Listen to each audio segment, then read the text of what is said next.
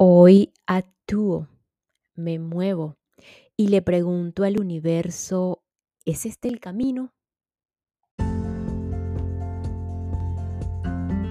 Hola, hola, quien te saluda Carla Berríos en KB en Unión Live, un podcast creado a partir de un propósito vital en donde encontrarás diversas herramientas para ayudarnos juntos en este camino de sanación y así recordar el verdadero ser.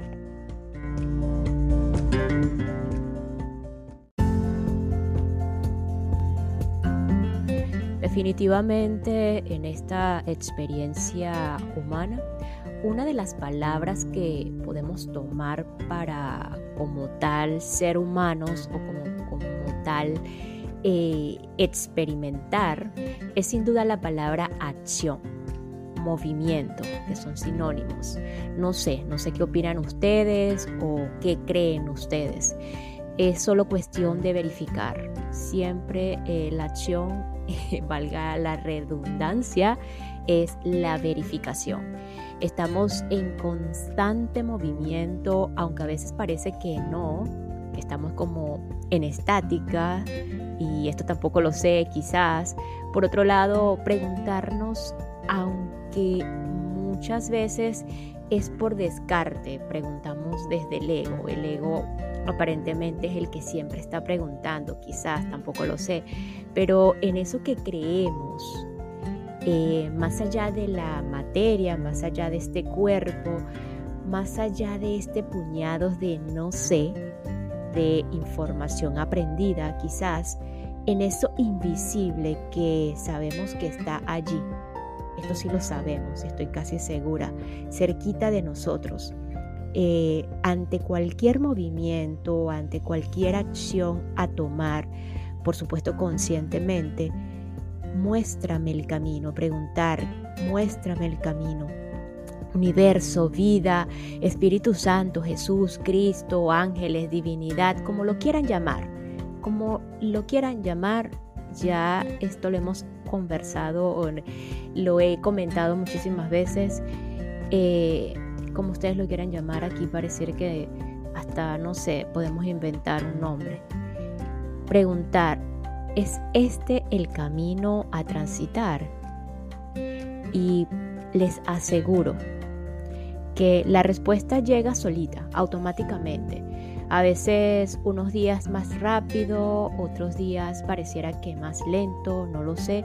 Puede que esto también es algo en lo que tenemos que experimentarlo también y es como eh, va a llegar en su momento para cuando estemos más preparados y con eh, el aprendizaje que tengamos que transitar. Tampoco lo sé. Eso es cuestión también de verificarlo. Y con esta apertura damos paso al quinto eh, principio de este entrenamiento que nos ofrece el sincrodestino de Deepak Chopra.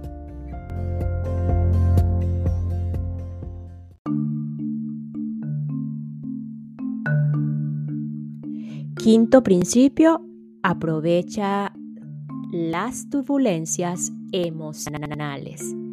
El sutra es Moksha, soy emocionalmente libre.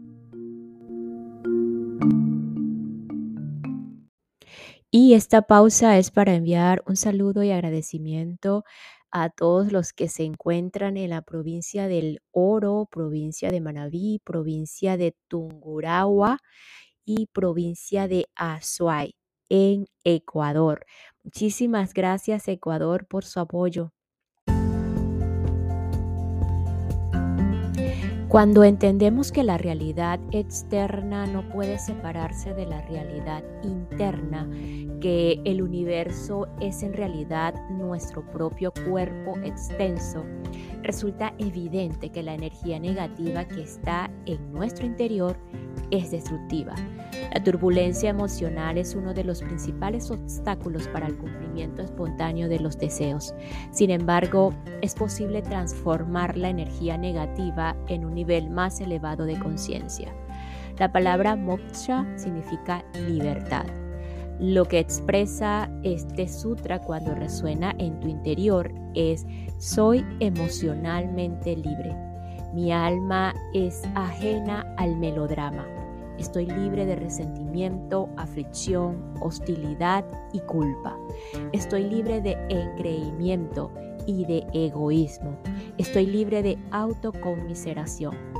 Puedo reírme de mí. Puedo ver el lado humorístico de la vida. Todas estas afirmaciones están contenidas en la libertad. Si no soy emocionalmente libre, ensombrezco y enturbio la experiencia del espíritu con el ego y mis mejores intenciones no pueden cumplirse. En última instancia, la libertad emocional produce libertad psicológica y espiritual. En realidad solo existen dos emociones, el placer y el dolor o se siente bien o se siente lástima. La mayoría cree que las dos emociones fundamentales son el amor y el miedo, pero estas son en realidad formas de responder al placer o al dolor potenciales. Amor significa que queremos acercarnos a algo porque pensamos que nos dará placer Temer o temor significa que queremos alejarnos porque creemos que nos producirá dolor. Pasamos nuestra vida en la búsqueda del placer y evitando el dolor. Las cosas que producen placer o dolor son diferentes para cada uno. El placer y el dolor surgen de nuestras necesidades si tengo antojo de un helado de chocolate y tú me das helado de chocolate, interpreto la situación como placentera. Si tú tienes alergia al chocolate y alguien te da helado de este sabor, ese obsequio está relacionado con el dolor. Todo se reduce a la percepción y a la interpretación. El ego es el que interpreta las cosas como placenteras o dolorosas el que siente cualquier cruce sin permiso de sus fronteras como doloroso. La condición óptima y más adecuada es la del equilibrio. Cuando tenemos una turbulencia emocional, perturbamos el equilibrio interno natural, lo cual puede obstaculizar nuestra evolución espiritual y hasta desconectarnos de la sincronicidad. Esto no significa que las emociones sean dañinas en sí ni que, ni que deban evitarse. Como personas siempre tendremos emociones, es parte de la condición humana. Sin embargo, las emociones extremas nos, nos, desvían al auténtico o del auténtico propósito de nuestras vidas. Siempre habrá sucesos o relaciones que desencadenen emociones intensas. Siempre habrá cosas que provoquen gran dolor o ansiedad. Lo que debemos evitar es quedarnos atascados en una emoción. Piensa que la vida es un río con dos orillas, placer en una, dolor en otra. La mejor manera de navegar por ese río es mantenerse en medio, avanzar a la misma distancia de las dos orillas. Si te acercas demasiado a alguna de ellas, pierdes velocidad y corres el riesgo de encallar. Demasiado placer produce adicción. Demasiado dolor puede eclipsar tu goce de la vida. Es importante señalar que el dolor no tiene que ser físico, puede ser dolor emocional o incluso el recuerdo de un dolor pasado. Aunque nuestro instinto natural nos hace evitar el dolor, debemos manejarlo cuando ocurra. De otra manera, resurgirá más adelante en alguna forma de turbulencia emocional. La forma que tome puede resultarte inesperada, pero resurgirá inevitablemente, tal vez como insomnio, enfermedad, ansiedad o depresión. Quizás la emoción más destructiva sea la ira. La meta última de la transformación espiritual es la iluminación, el estado perpetuo de conciencia de unidad, la conciencia constante de que tú yo y el resto del universo estamos diseñados de la misma tela, tejidos a partir de la inteligencia no circunscrita. La ira nos impulsa a hacer daño a los demás. Esto implica ir en la dirección opuesta a la iluminación y a la conciencia de unidad. La ira enturbia cualquier percepción de unidad. Se relaciona únicamente con el ego. En vez de impulsarte hacia la sincronicidad y la iluminación, la ira te empuja hacia atrás, te cierra a los mensajes transformadores del universo. Por lo tanto, es indispensable controlar esta forma de turbulencia emocional. En realidad, ventilar la ira no sirve de nada.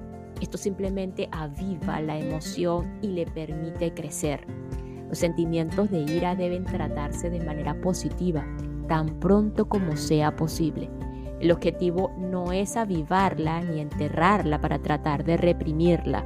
Debemos transformarla como a cualquier otra emoción negativa en nuestro interior.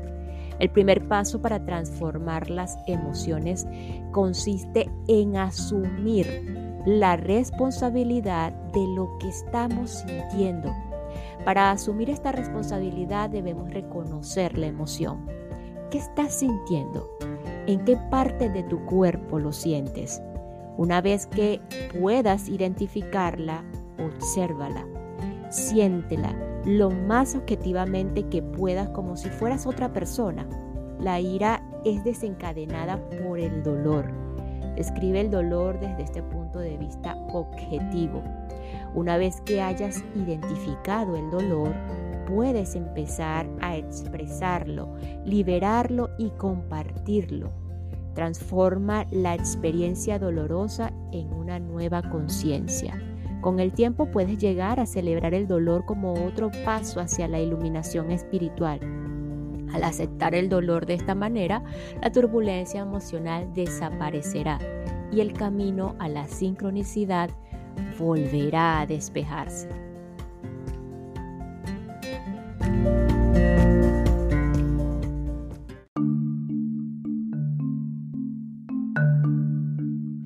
Ejercicio número 8 cómo manejar el dolor. Este ejercicio requiere 10 minutos de tranquilidad en un lugar donde no seas molestado. Comienza meditando unos minutos con los ojos cerrados. Recuerda algún suceso o situación del pasado que te haya enojado mucho. Puede ser una discusión, una época en la que tus sentimientos fueron lastimados o algún encuentro fortuito que te haya molestado. Una vez que te hayas ubicado en una situación de esta naturaleza, intenta recordar todos los detalles que puedas. Haz una película mental de lo que ocurrió exactamente. El primer paso para manejar el dolor de esta situación es identificar con precisión qué estás sintiendo ¿Qué palabra describe mejor lo que sientes con respecto a este acontecimiento o situación? Busca una palabra que englobe tantos de esos sentimientos como sea posible. Tu mejor descripción. Ahora concéntrate en esa palabra durante unos segundos. Deja que tu atención se desplace gradualmente de esa palabra a tu cuerpo. ¿Qué, sensaciones físicas sientes como resultado de revivir esa emoción? Todas las emociones tienen aspectos mentales y físicos inseparables. Los sentimientos ocurren en la mente y en el cuerpo al mismo tiempo. Percibe las sensaciones que han originado este suceso en el que estás pensando. ¿Se crisparon automáticamente tus manos? ¿Sientes opresión en el estómago, te duele, percibe la experiencia física de la emoción y ubícala en un punto específico de tu cuerpo. El siguiente paso consiste en expresar el sentimiento. Coloca tu mano en la parte del cuerpo donde sientes que está ubicado y di en voz alta, aquí duele. Si el dolor tiene más de, una, de un emplazamiento, toca cada parte y repite la frase, aquí duele. En nuestro interior tenemos el poder para hacer que desaparezca el dolor de cualquier pena. Nuestras reacciones a los acontecimientos externos se localizan en el cuerpo. Creamos emociones que generan dolor físico. Cuando comprendemos este simple hecho, podemos aprender a cambiar nuestra forma de responder a los sucesos externos. Podemos elegir nuestra reacción a los acontecimientos. Si reaccionamos con ira, hostilidad, depresión, ansiedad o alguna otra emoción intensa, nuestros cuerpos siguen esa dirección y generan la secreción de las hormonas contracciones musculares y otras reacciones físicas afines que producen dolor. Por tanto, debemos tener siempre presente que estos efectos son nuestra responsabilidad, porque tenemos la capacidad de modificar nuestras reacciones y hacerlas menos dañinas. Somos capaces de liberarnos del drama y la turbulencia emocional. Medita unos minutos o unos momentos en el concepto de responsabilidad personal en las reacciones emocionales. Una vez que ubicas y reconoces el dolor y que has asumido la responsabilidad por su existencia, puedes liberarlo. Sitúa tu atención en la parte del cuerpo donde tienes el dolor. Procura liberar con cada exhalación esa tensión que estás manteniendo. Concéntrate durante medio minuto en liberar la tensión y el dolor con cada respiración. Déjalo ir, exhálalo. El siguiente paso es compartir el dolor.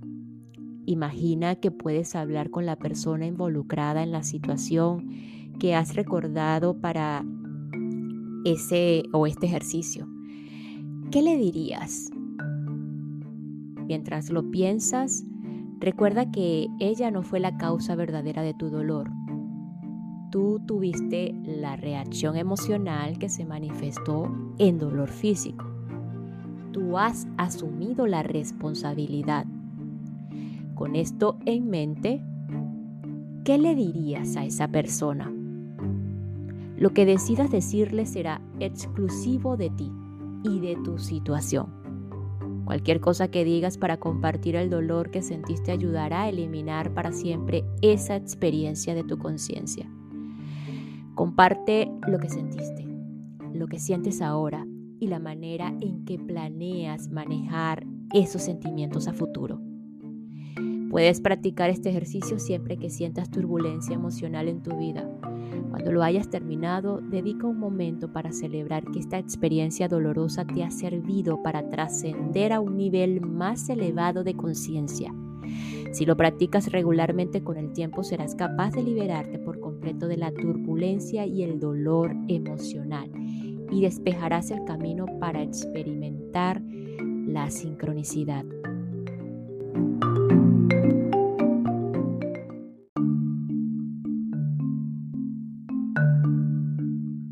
Ejercicio número 9. Comunicación no violenta. Siempre habrá situaciones y circunstancias en las que alguien cruce alguna frontera personal y haga estallar respuestas emocionales intensas. Este ejercicio se basa en el excelente libro de Nonviolent Communication de Marshall Roseberg. La comunicación no violenta consta de cuatro pasos básicos que incluyen cuatro preguntas que debemos formularnos siempre que estemos asumiendo una actitud defensiva.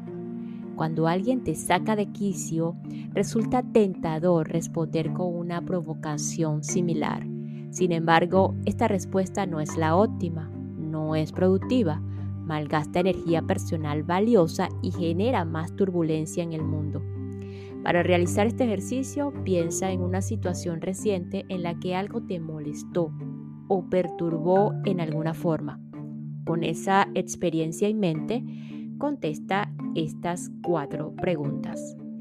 Paso número uno, distingue entre observación y evaluación. Define qué pasó realmente en vez de concentrarte en tu interpretación de lo que pasó. Sé lo más objetivo que puedas cuando describas el suceso. Pregúntate, ¿a qué estás respondiendo en realidad? ¿Qué ocurrió realmente? ¿Qué viste y escuchaste? Por ejemplo, imagina que vas en, un, en tu auto pensando que en tu carro que vas que, que te necesitas para la cena. Estás pensando en lo que necesitas para la cena de esta noche, suponer. Que tu esposa nota tu silencio y te pregunta, ¿por qué estás molesto? Tú contesta, no estoy molesto por nada, solo pensaba en la cena. Tu esposa respondió a tu silencio con una evaluación, no con una observación. Siempre que le atribuyes un significado a una acción, estás haciendo una interpretación o evaluación. Trata de identificar en los siguientes pares de oraciones cuál es la evaluación y cuál es la observación. A. Te vi coqueteando con esa mujer en la fiesta. B. Te vi hablando con esa mujer por más de una hora en la fiesta. A, otro ejemplo, tu trabajo se ha vuelto más importante para ti que tu familia. B, te has ido al trabajo antes del amanecer y has regresado a casa después de las 10 de la noche, todos los días durante las últimas tres semanas. Otro ejemplo, A, ya no me amas. B, ya no me besas cuando llegas del trabajo. En los tres pares de oraciones, la primera es la interpretación o evaluación. La repito. Te vi coqueteando con esa mujer en la fiesta. Tu trabajo se ha vuelto más importante para ti que tu familia. Y ya no me amas. Siempre que te sorprendas respondiendo con una reacción emocional, detente un momento y trata de discernir entre la interpretación y la observación objetiva del acontecimiento. Las observaciones son poderosas porque nos permiten reconocer qué tanto de nuestra respuesta se basa en la interpretación. Esto nos permite modificar los patrones de respuestas a los actos de los demás.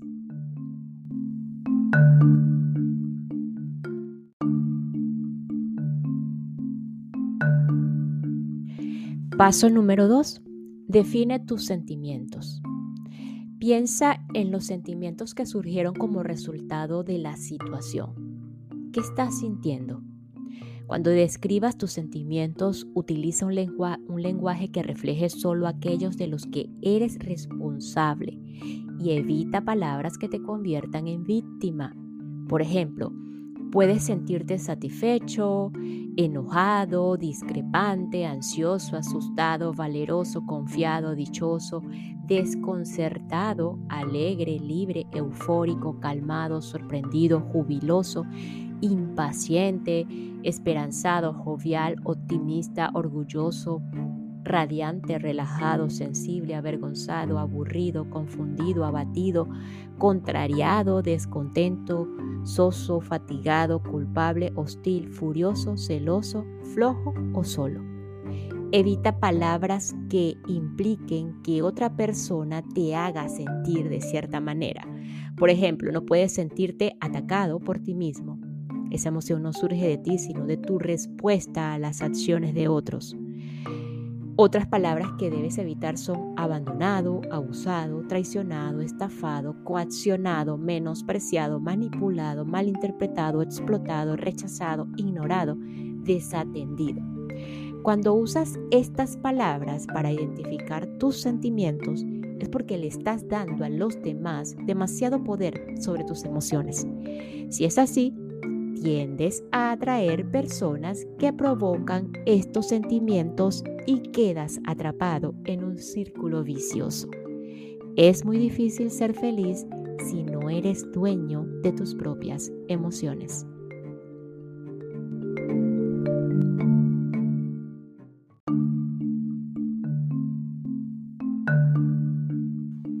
Paso número 3.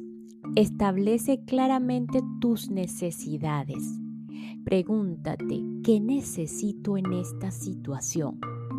Si todas tus necesidades estuvieran satisfechas, no estarías experimentando sentimientos intensos. Identifica la necesidad lo más concretamente que puedas. Comienza con tu reacción visceral y sigue la cadena de deseos hasta que encuentres algunos ejemplos específicos de cosas que puedas pedir. Por ejemplo, necesito sentirme amado, amada. ¿Por qué?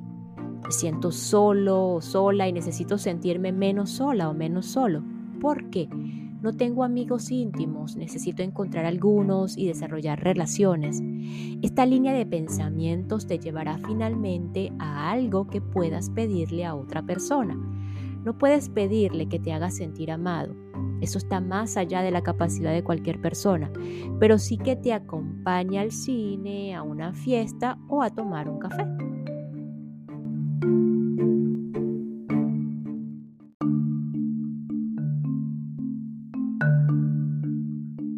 Paso número 4. Pide, no exijas. Cuando hemos identificado una necesidad y estamos listos para formular una petición, en vez de pedir, con frecuencia exigimos. Es menos probable que se cumplan las exigencias porque las personas suelen responder mal a ellas. No obstante, a la mayoría les satisface cumplir una petición.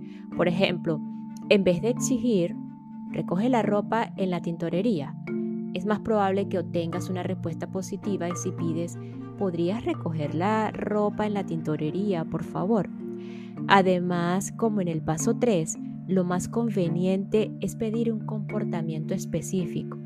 Mientras más específico seas, más probable será que obtengas respuesta. Por ejemplo, en vez de pedir, ámame por siempre, puedes preguntar, ¿Quieres casarte conmigo? En vez de formular la pregunta general, ¿podemos pasar más tiempo juntos? Puedes preguntar, ¿podemos ir al parque esta tarde? Estos pasos son, son útiles en todas las situaciones, pero especialmente en las conflictivas. Siempre que participes en una situación tensa, permítete separarte de tus emociones del momento y elegir la comunicación consciente. ¿Qué observas? ¿Cómo te hace sentir eso? Determina tu necesidad, formula una petición. Esto deberá evitar una situación potencialmente inestable y te ayudará a mantener o a recuperar la ecuanimidad.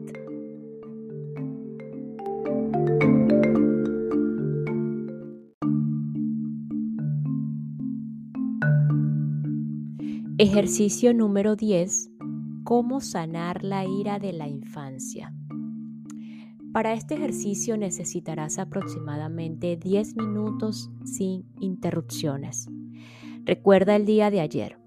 Imagina que tu memoria es un videocassette que puedes rebobinar hasta cualquier momento que quieras. Regresa solo 24 horas. ¿Qué hiciste durante el día? ¿Hubo algo que te asustara o te hiciera enojar? No tiene que ser nada especialmente importante o dramático. Tal vez te sentiste impaciente mientras, mientras hacías la cola o viste actuar a alguien grosero o desconsiderablemente. Intenta recordar por espacio aproximado de un minuto los sucesos del, con, del día con el mayor detalle posible. Concéntrate en un momento de ira Toma conciencia de las sensaciones de tu cuerpo y de la emoción en tu mente. Ahora regresa esa cinta de video aún más. Remóntate a un año atrás exactamente. Procura recordar qué estabas haciendo el año pasado, en esta fecha o en la más cercana que puedas. ¿En qué pensabas en esa época? ¿Recuerdas haber estado preocupado o enojado por algo? Intenta sentir en tu mente y en tu cuerpo las emociones de ese tiempo. ¿Son iguales a las que recordaste haber sentido ayer? Rebobina la cinta más, hasta tu adolescencia. Concéntrate de nuevo en una situación que te haya enojado o asustado. Revive mental y físicamente los sentimientos. Observa cómo la ira que experimentaste ayer está construida sobre las emociones de este tiempo lejano. Ahora intenta recordar un incidente de tu niñez. ¿Cuál es la primera ocasión en que recuerdas haber estado realmente enojado? Trae esa experiencia a tu conciencia. ¿Dónde estabas cuando sucedió? ¿Quién más estaba ahí? ¿Quién o qué te molestó tanto?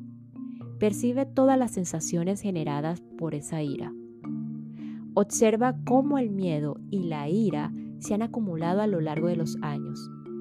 Aunque no puedas recordarla, hubo una época en que no conocías la ira ni el miedo. Una época de paz y tranquilidad total. Trata de imaginar cómo pudo haber sido esa experiencia de dicha absoluta. Concéntrate en un momento anterior al miedo o la ira. Rebobina esa cinta imaginaria de tu vida hasta que la pantalla quede en blanco. Y siente cómo las fronteras que te separan de tu entorno se evaporan. Siente durante un minuto la pérdida total de toda la ira, el temor y el ego acumulados. Con ese sentimiento de dicha total todavía en tu conciencia, empieza a adelantar esa cinta de video imaginaria. Visita los mismos puntos en los que te detuviste antes. Esos momentos de ira o temor de tu niñez, de tu adolescencia, de ese hace un año de ayer, mientras visualizabas esas escenas o mientras las visualizas en momento presente, esas escenas otra vez introduce en ellas la experiencia de dicha. En vez de permitir que los momentos de ira se acumulen, empieza a borrarlos uno por uno, desde tu primera infancia hasta ayer.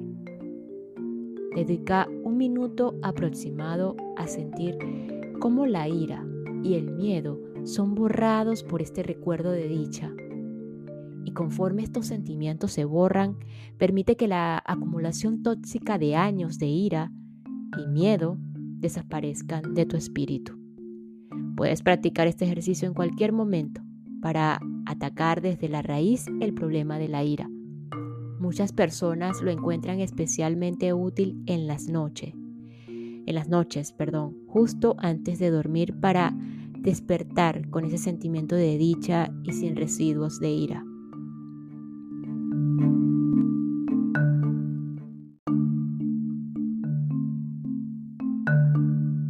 Y finalmente las afirmaciones sutra para el quinto principio. Imagina que existes sin forma física, que eres un campo de conciencia que está en todas partes y en todo momento. Moksha. Imagina que has dejado atrás por siempre toda ira o resentimiento. Moksha. Imagina que eres libre del deseo de culpar y de la culpabilidad moksha. Imagina que nunca te dejas llevar por el melodrama o la histeria. Moksha. Imagina que puedes escoger cualquier emoción que quieras experimentar. Moksha. Imagina que puedes establecer cualquier objetivo que quieras y alcanzarlo. Moksha. Imagina que eres libre de tus impulsos y patrones de comportamiento habituales. Moksha. Imagina que estás libre de cualquier adicción. Moksha. Imagina que nunca participas en habladurías. Moksha. Imagina que eres libre de responder al nivel más alto sin importar cuál sea la situación ni cómo se comporten los demás. Moksha. Imagina que no existen límites para lo que puedas manifestar. Moksha. Imagina que puedes ver las posibilidades infinitas en todo momento. Moksha.